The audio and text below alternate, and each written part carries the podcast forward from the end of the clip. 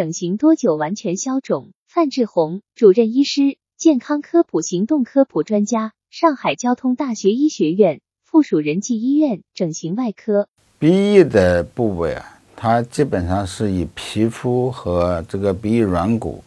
所组成的，它相对来讲呢，这个组织比较致密，所以鼻翼手术的肿胀相对来讲是比较轻的。呃，一般情况下，如果说是一个比较有经验的医生，手术创伤会比较小的话，大概在两个礼拜左右啊，这个鼻翼整形手术以后的肿胀基本上就消掉了。当然，这个消肿的长短和医生的手术的熟练程度啊是密切相关的，和鼻翼手术的大小呢，其实也是相关的。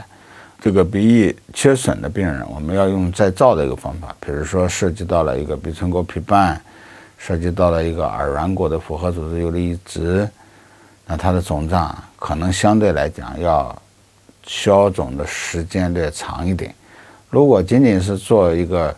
鼻翼的肥大或者是鼻翼下垂的一个整形手术啊，它的消肿时间一般的就是两个礼拜左右，基本上就消消除掉了。